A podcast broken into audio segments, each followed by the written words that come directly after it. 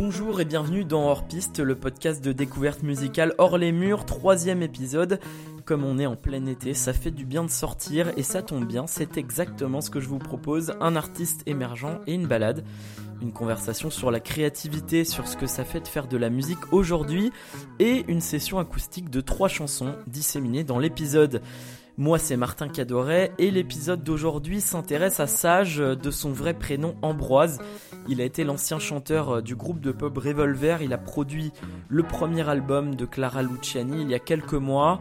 Il a aussi travaillé avec Woodkid et The Shoes, un CV bien chargé donc auquel vient s'ajouter un deuxième album en solo sorti début juin, Paint Myself, un album euh, dans lequel il déploie encore une fois toute son efficacité pop, ses mélodies très bien écrites.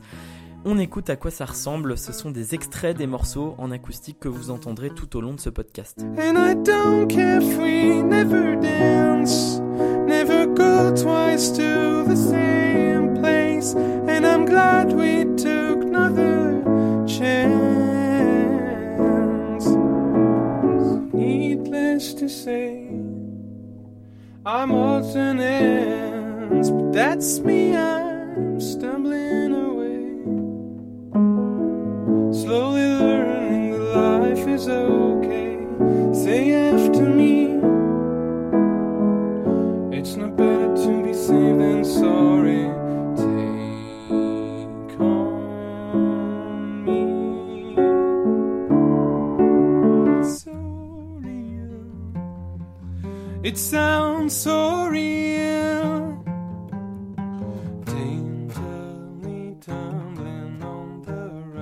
Voilà, bon, au milieu s'est glissé une reprise de Take On Me de Aha que Sage aime bien jouer sur son piano.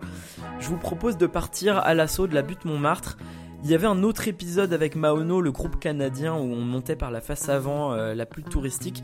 Cette fois, on démarre euh, par la face arrière, côté Lamarck, avec cette ambiance de, de petit village, pour rejoindre son studio dans le 9e arrondissement de l'autre côté. Troisième épisode de Hors Piste avec Sage. Ouais, je fais ce trajet quand, quand il fait beau, ce qui est le cas aujourd'hui. Euh, degrés. Ouais, c'est 30 degrés. Bon, ça monte un peu parce qu'il faut traverser Montmartre en fait. Je, je vis dans ce quartier depuis assez longtemps. euh, ça fait euh, 8 ans maintenant que j'habite euh, dans le coin.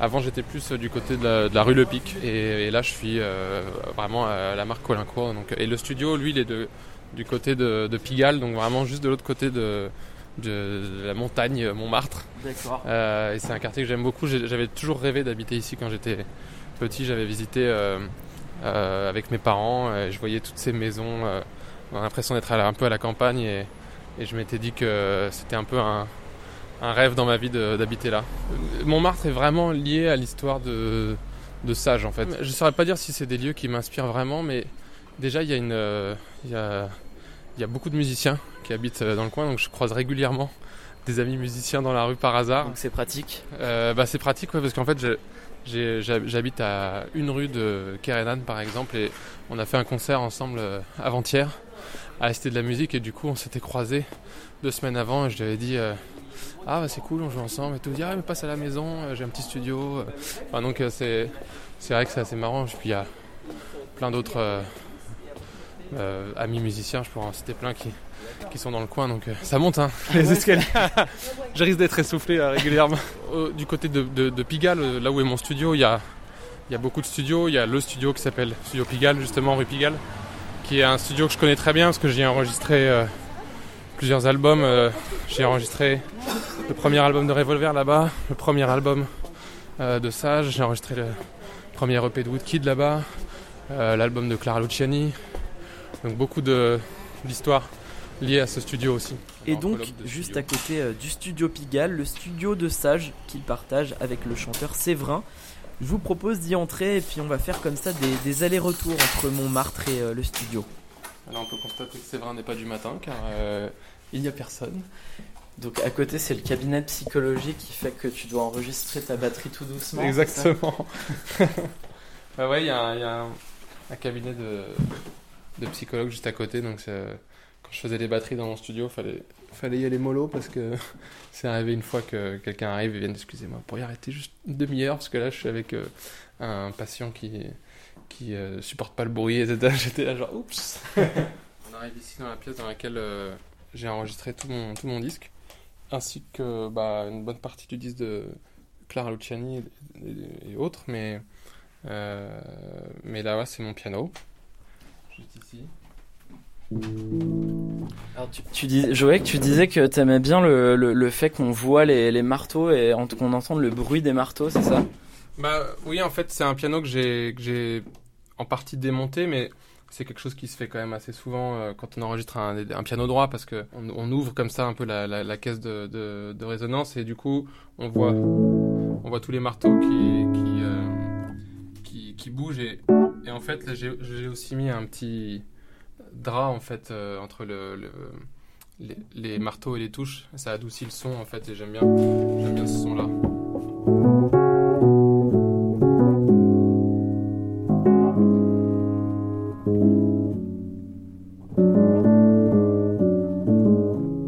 C'est vraiment le piano que j'ai depuis, euh, depuis longtemps. euh, c'est un, un, un piano droit tchèque qui n'est pas d'une valeur incroyable, enfin en tout cas financièrement, mais j'ai vraiment de la chance parce qu'il sonne vraiment très très bien. Et euh, j'ai travaillé il y a quelques temps avec un, pianiste de jazz qui s'appelle Yaron Herman, qui est un, super pianiste que j'avais vu en concert quand j'avais 15 ans. Et c'est marrant parce qu'en fait, je lui avais, euh, euh, je l'avais vu à l'époque dans un, bar euh, dans le 19e, qui s'appelle La Fontaine, où il y avait pas mal de, non c'est dans le 10e, euh, où il y a, euh, où il y avait des concerts de jazz avec des, des, des pointures vraiment euh, incroyables qui venaient jouer gratos à la fin de leur concert comme ça euh, dans ce bar euh, Pour le plaisir. pour le plaisir. Et, et du coup euh, c'était euh, assez, assez incroyable. Et j'avais vu Yaron Herman donc c'était il y a longtemps hein, il, y a, il y a bien euh, 15 ans. Euh, et euh, il y a quelques années il y a 2-3 ans il m'envoie un message sur Facebook euh, en me disant euh, salut euh, juste pour te dire que j'aime beaucoup ta chanson euh, In Between qui était euh, sur mon premier EP euh, signé Yaron Herman, un humble pianiste de jazz et tout. Et je lui ai répondu, mais tu te fous de ma gueule Je suis fan et tout. euh.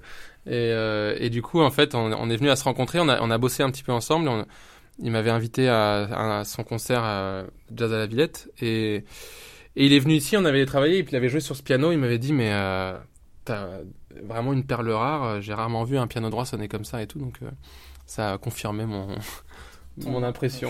ton Ouais. Je joue euh, souvent sur d'autres pianos, mais euh, disons que pour mon la couleur que je que j'ai voulu développer sur euh, sur cet album, sur celui d'avant et, et les pianos que j'apporte aux autres, c'est quand même pas mal lié à cet instrument-là qui a qui a ce son assez particulier.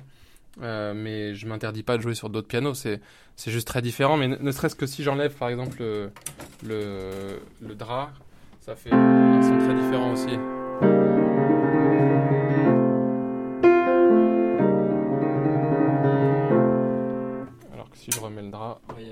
Plus feutré. beaucoup plus doux et, et un peu sourd.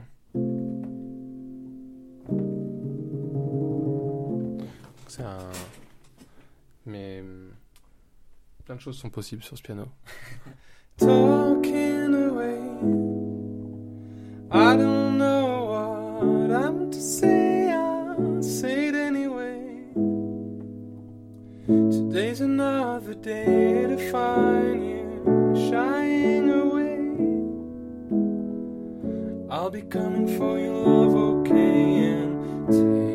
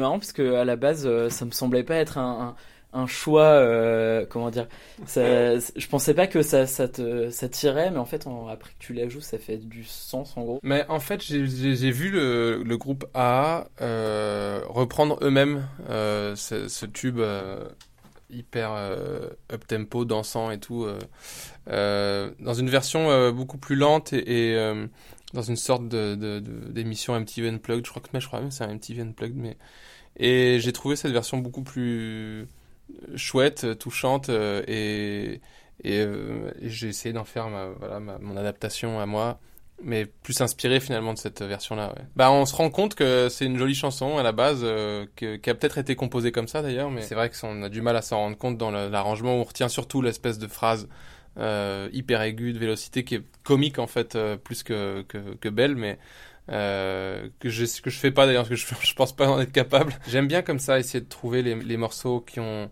une image qui, leur rend pas forcément justice et de, de c'est un côté un peu euh, ludique quoi de, de, de, montrer que derrière ça il y a une chanson en fait euh, belle et, et simple c'est marrant que je joue un peu en ce moment mais euh, truc de Bonnie Tyler euh.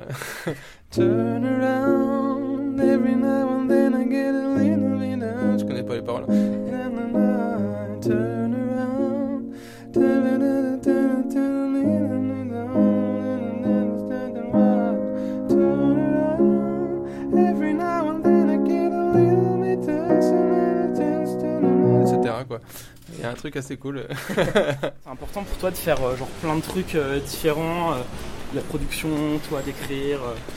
Bah oui, parce que ça permet de pas avoir des attentes trop euh, énormes sur le, la réussite euh, ou, en tout cas de pas, je pense, pervertir aussi l'idée artistique en ayant trop d'attentes et en voulant faire trop de compromis. C'est quelque part, ça me permet d'aller au bout des choses dans chacun des projets que je fais.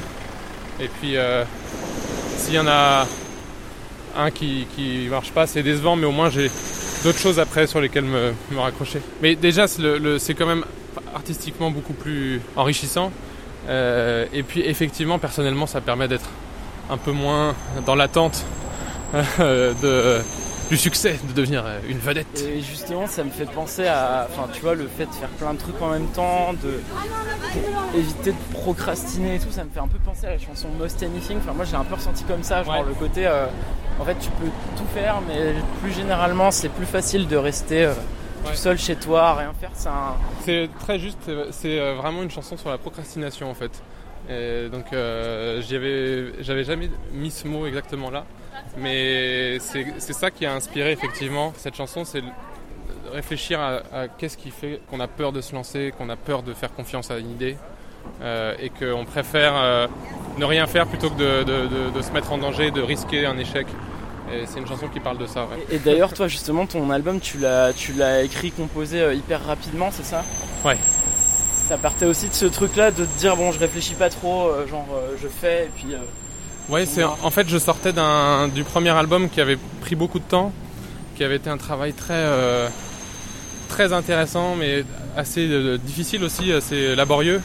Je travaillais avec Benjamin Lebeau de, des Shoes, qui était le que le réalisateur et et on avait tous les deux une très grande exigence, mais sur des choses différentes. Donc pour qu'on soit euh, euh, tous les deux contents, c'était c'était vraiment un, un sacré défi. Et au final. Je me suis pas mal euh, usé sur cet album-là. Et, et j'en suis sorti un peu euh, épuisé et quelque part, euh, je, je sais que ça avait été difficile de le finir. Et du coup, j'avais voilà, j'avais envie de- de- de- d'être dans quelque chose de beaucoup plus rapide et beaucoup plus simple. Et en fait, j'ai écrit très rapidement après la sortie de, voilà, du premier album. Et je me suis retrouvé avec une vingtaine de chansons. Et je me suis dit que je les aimais bien dans, ce, dans leur simple appareil de guitare-voix, piano-voix. Parce que du coup, ouais, sur ce premier album, il y avait un côté un peu plus expérimental, plus électro, plus éloigné de, de ce que tu avais fait avec euh, Revolver, c'est ça? Ouais, j'avais envie là de trouver quelque part un, un peu un dénominateur commun entre d'une part euh, le côté très acoustique, très naturel de Revolver et euh, le- les expérimentations sonores de, de la sage numéro 1. Et c'est ce que j'ai essayé de faire et, et, hum, et pour moi c'était aussi de remettre les chansons vraiment au centre de la- de- du propos et, et de peut-être d'être un petit peu moins euh, focalisé sur la, la production, la- le son en lui-même. Et c'est aussi pour ça que j'ai cherché à le faire tout seul. C'était la meilleure façon que ça soit un disque qui me ressemble complètement. Je fais une parenthèse parce que le, le- le- la maison qu'on vient de croiser là, Ouais. Place Dalida, c'est ça? Exactement, avec la fameuse statue d'Aïda au, au sein euh, complètement poli. Tout en, haut de, Montmartre, de la butte Ouais, Montmartre. presque tout en haut et en fait il y a- il y, a cette espèce de, de, de maison hôtel particulier qui est ouvert là depuis pas très longtemps euh, pour une sorte d'exposition éphémère et le jardin derrière est vraiment génial. Donc euh, c'est que des petites maisons d'artistes et je sais pas comment on fait pour euh, être invité à habiter là-dedans. derrière dans les jardins il y a des maisons euh, géniales. Donc ça c'est le prochain goal. euh, C'est le pro- objectif, ouais, c'est ça. Peut-être devenir maire de Montmartre sinon. La commune de Montmartre. Mais il y a, il y a un maire, hein. il y a un maire du Haut-Montmartre et un maire du Ah ouais Bas-Montmartre. Ah ouais. Là ouais, on passe dans des petites rues, les petites rues pavées avec les petites maisons, ce côté petit village dont tu parlais du coup. Ouais, ouais, là on passe juste devant le, le Ciné 13, qui est un- une salle de cinéma qui a été créée par euh, Claude Lelouch, il me semble, et euh, qui est tout en haut de, l'avenue Junot. Et en fait, c'est aussi une salle de concert. J'ai jamais joué là-bas, mais j'aimerais bien peut-être un jour euh, faire une résidence, peut-être de plusieurs concerts dans cet endroit, parce que je pense que c'est la, salle la plus confortable de tout Paris. C'est carrément euh, incroyable, on est dans des grands canapés. Euh, du point de vue du public, c'est assez idéal. C'est- assez cool pour euh, pas se sentir à Paris en fait. Pour reparler un petit peu de- du, du côté quartier, etc. euh, je disais que tu enregistrais aussi pas mal au fil de quand les gens passaient par là. euh, voilà, ils venaient faire euh, une batterie, une voix. euh, Mm. Bah en fait, j'ai commencé par, par jouer tous les instruments et puis au moment de- d'enregistrer la batterie, j'avais installé, on m'avait prêté une batterie, j'avais commencé à installer, puis j'ai essayé de faire les tests de son, toujours tout seul au casque, en, mettant un micro devant la grosse caisse, en essayant de taper dessus. Et, là, à la fin de la journée, je me suis dit non mais en fait si je dois faire les batteries de mon album, ça va me prendre 6 mois de plus. Euh, et j'ai préféré confier cette partie à des, amis batteurs que je connais qui sont très bons. Et, du coup, euh, ça, a été l'instrument principal euh, que j'ai pas joué. Et, en fait aussi, c'est vrai qu'il y a souvent des gens qui passent dans mon studio et, et quand c'est des, amis, je leur dis bah attends mais tu veux pas essayer une voix peut-être euh, sur celle-là? C'était vraiment à la, fin du processus, j'avais 95% de l'album fini et je me disais tiens j'aimerais bien, j'entendrais bien une voix féminine sur ce morceau-là par exemple. Et comme je bossais avec Clara, je lui dis bah, tu veux pas faire les chœurs sur celle-là? Et puis sur une autre chanson, j'avais aussi en, tête une voix féminine, mais avec un timbre différent. Et du coup, j'ai proposé à Théodora, euh, qui est ma bassiste sur scène et qui a un projet solo aussi sur, lequel je travaille, euh, de chanter. Et du coup, c'était comme ça, des idées ponctuelles. Et puis un autre morceau qui s'appelle Us Again, euh, où euh, j'avais le piano, la batterie, tout était enregistré. Et puis euh, il manquait quelque chose et c'est Alf, le mixeur de l'album, qui m'a dit mais tu devrais peut-être essayer un arrangement de, de cuivre dessus. Et moi quand j'ai entendu ça, je me suis dit je sais pas si j'ai envie de faire des cuivres parce que je pensais à, ce que j'avais fait pour Woodkid avant et c'était un morceau où je me sentais que la- la- l'atmosphère était très différente. Et en fait, je me suis dit que j'allais faire un arrangement de saxophone euh, qui euh, n'est pas un cuivre, euh, mais qui est un, Qui est un bois. un, un bois absolument dans l'orchestre. l'anche en bois. Exactement, tout à fait. Et, et du coup, j'ai fait venir Thomas de Pourquerie, qui est un, un saxophoniste de jazz incroyable, avec qui j'avais déjà travaillé sur le premier EP euh, de Sage, qui joue sur euh, une chanson qui s'appelle To the River. Et, du coup, il est venu, et puis on a, un peu euh, bah, écrit cet arrangement de, de, saxo ensemble. Enfin, en, ajoutant un saxo après l'autre. Il y a eu quelques interventions un peu comme ça, providentielles, à des moments euh, ponctuels sur, cet album. Ce morceau, Us Again, dont Ambroise vient de parler, le voici en version piano-voix. On n'avait pas euh, Thomas de Pourquerie, le saxophoniste, euh, sous la main. Can we talk about us again? Cause there's something that wasn't clear.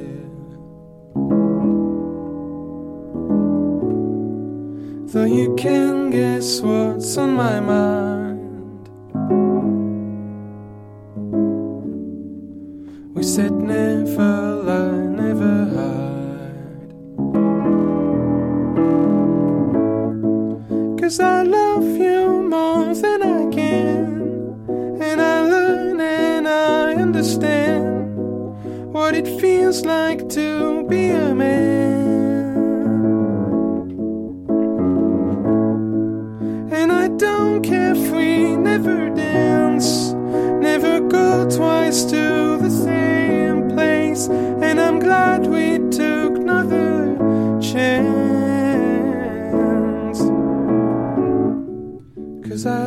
To write when you're around.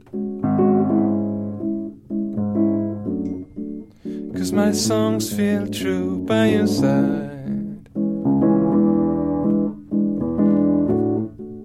And it's easier not to resist.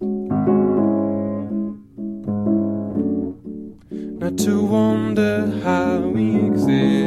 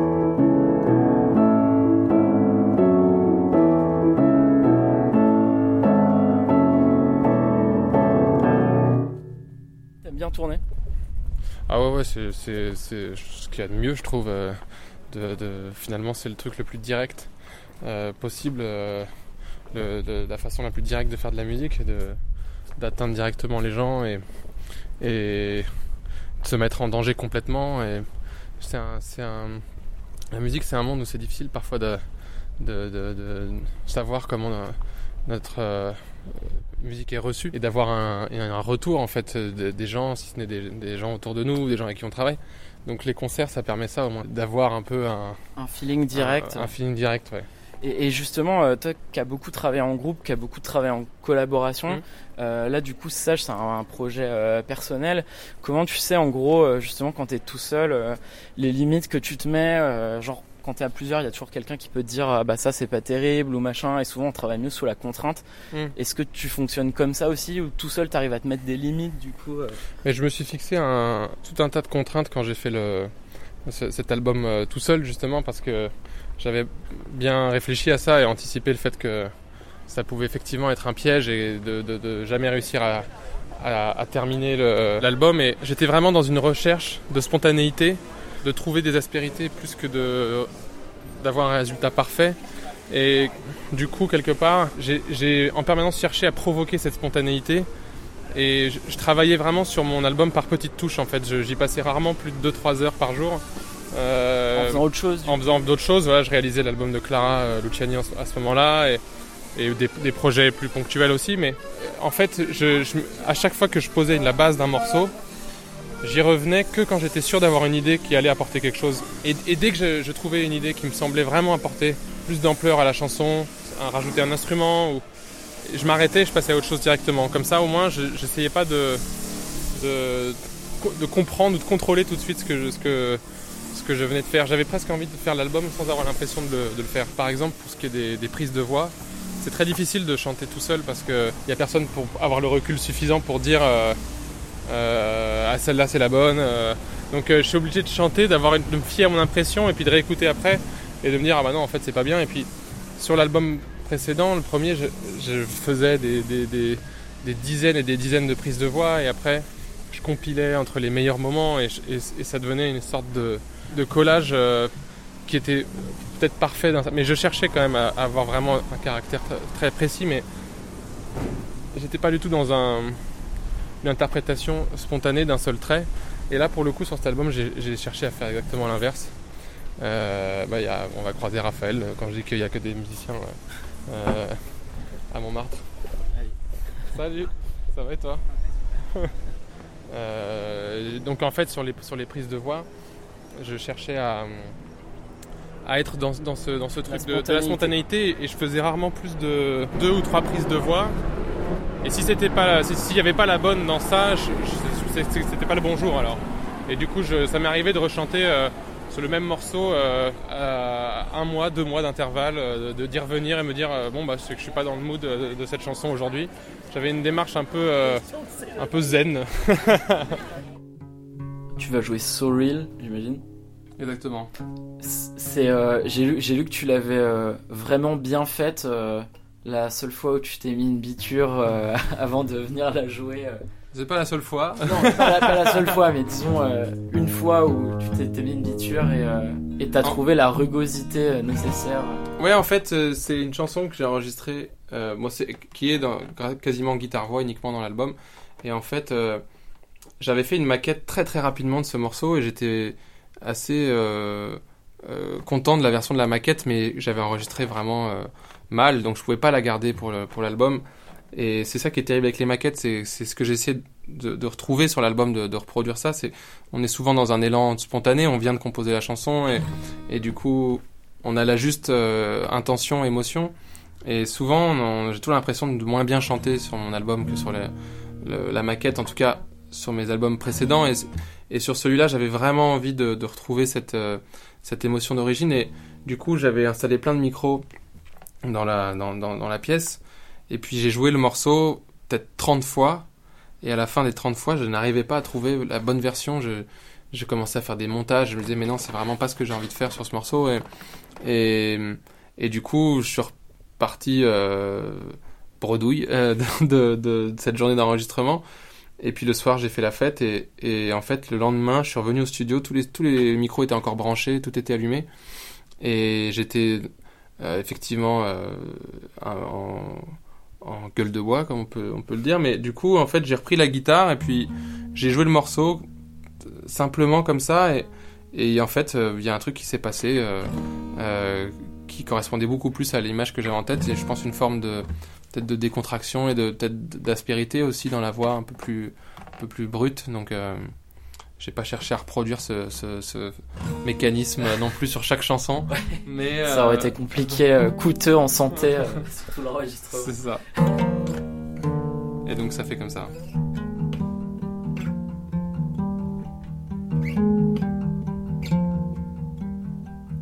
Another day has passed, though it never happens twice. It's so real, it feels so real. It's worth a lifetime waiting, something you can't expect. It's so real, it sounds so real daintily tumbling on the run. You wait another season lying under the sun. Anytime you can lose your reason, burn the place to the ground. Once again, it is time summer ended.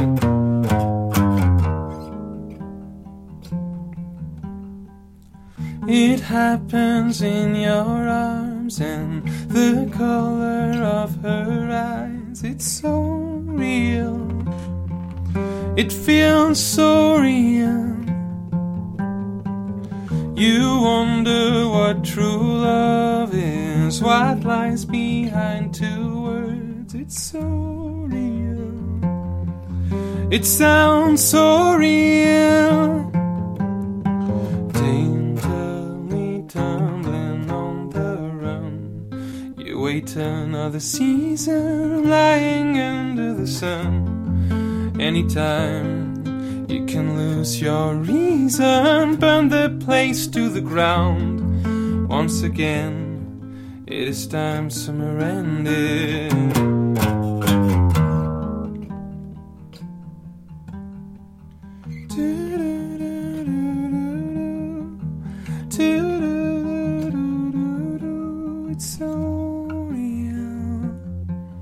It sounds so real.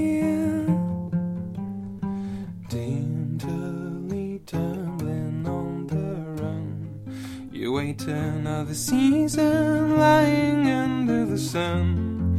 Anytime you can lose your reason, burn the place to the ground. Once again, sell your soul to the devil, bend your knees to the ground. In the end, it is time summer ended. Qui as travaillé sur l'album de, de Clara Luciani, t'écris en anglais, du coup je change un peu de sujet, mais ça t'a pas donné envie de te mettre au français ou euh, de changer de langue euh Bah, sur l'album de Clara, je- je- je- j'étais vraiment sur la, la musique, donc pas sur les textes, et, et elle le faisait très très bien. Donc, euh, c'est c'est pas comme si je m'étais entraîné à écrire en français avec elle, mais par contre, euh, je crois qu'il y a des gens qui chantent très très bien euh, en français. Euh, je suis pas sûr d'être euh, vraiment un bon interprète de ma propre langue. Donc, euh, à vrai dire, j'ai jamais trop chanté en français Ouais. même pour faire des, des- des reprises ou des chansons d'autres gens, j'ai l'impression d'avoir une voix. euh, je me reconnais beaucoup moins quand je chante en français. Et ça m'est arrivé de m'amuser à essayer de traduire une de mes chansons où on me proposait parfois aussi des adaptations en français, certains morceaux. Je suis assez euh, copain avec euh, le chanteur de Fauve, euh, Quentin. Je lui faisais écouter mes nouvelles chansons. Il y en avait une euh, à la guitare où il disait Ah. euh, ça serait vraiment cool qu'elle soit en français celle-là, attends je vais essayer un truc et tout. Et, donc il en a fait une adaptation qui est vachement bien. Mais j'ai commencé à essayer de la chanter et puis j'avais vraiment l'impression que c'était pas moi du tout. Donc, donc je lui ai dit écoute, si tu veux la faire, vas-y, mais malheureusement je me vois pas trop la chanter et pourtant son texte était vachement bien. Euh, écrire en français c'est quand même un truc euh, euh, difficile en tout cas, faire des, des- textes intéressants. Je me voyais pas faire du français uniquement pour dire que c'était en français et que ça soit sans consistance. Donc, donc ouais, non, je, je- je reste sur l'anglais pour l'instant. Woodkid t'appelle le, le song doctor, est-ce que tu arrives à te song doctorer toi-même? C'est comme ça que Woodkid m'a appelé parce que c'est la première personne autre que mon groupe de, de l'époque, euh, Revolver, avec qui j'ai fait, ce- j'ai eu ce rôle-là, c'est-à-dire de d'aider à finir les chansons, de, de soigner quelque part une chanson euh, malade. Déblo- Débloquer un truc Souvent, on, on m'amène des chansons avec une bonne idée et deux idées mauvaises, et, ou alors euh, trois bonnes idées mais qui peuvent pas forcément coexister. Et du coup, mon rôle euh, dans ces cas-là, c'est de faire le tri en fait un peu entre euh, ce qui, ce qui doit être euh, un couplet, un refrain, parfois d'amener une partie manquante, euh, de dire bah voilà, là on a un- une super idée de couplet, mais il manque, euh, il manque ce qui va faire que la chanson va à un moment euh, prendre de l'ampleur. Et, euh, Johan Woodkid, c'était la première personne avec qui j'ai fait ça. Et puis, bah, par rapport à mes propres morceaux, quand je compose maintenant, je le fais en, direct, c'est-à-dire que ça, ça dépend des chansons. Il y a des chansons qui spontanément sont, sont presque terminées en, une heure et d'autres où ça va être plein de petites touches, retouches successives. Mais euh, ça m'est arrivé récemment de rejouer euh, pour m'amuser des chansons de Revolver par exemple, que j'avais toujours considérées comme pas vraiment terminées ou, imparfaites, et, de, trouver les solutions que, j'avais pas réussi ou qu'on n'avait pas réussi à trouver à l'époque. Et, de- les finir en quelque sorte, de les, song doctorer. C'était assez euh, marrant et quelque part assez satisfaisant parce que c'est des chansons que j'avais composées il y a, il y a 5 ans, 6 ans et, et et c'était de voir que j'avais peut-être progressé et que je pouvais apporter d'autres réponses euh, maintenant euh, sur ces morceaux-là. Voilà, fin de la balade, fin de l'épisode. J'espère que vous avez aimé. En tout cas, moi, je prends tout. Les mots d'amour, les lettres d'insultes sur Facebook et Twitter. En attendant le mois prochain pour un nouvel épisode. À bientôt et bonnes vacances.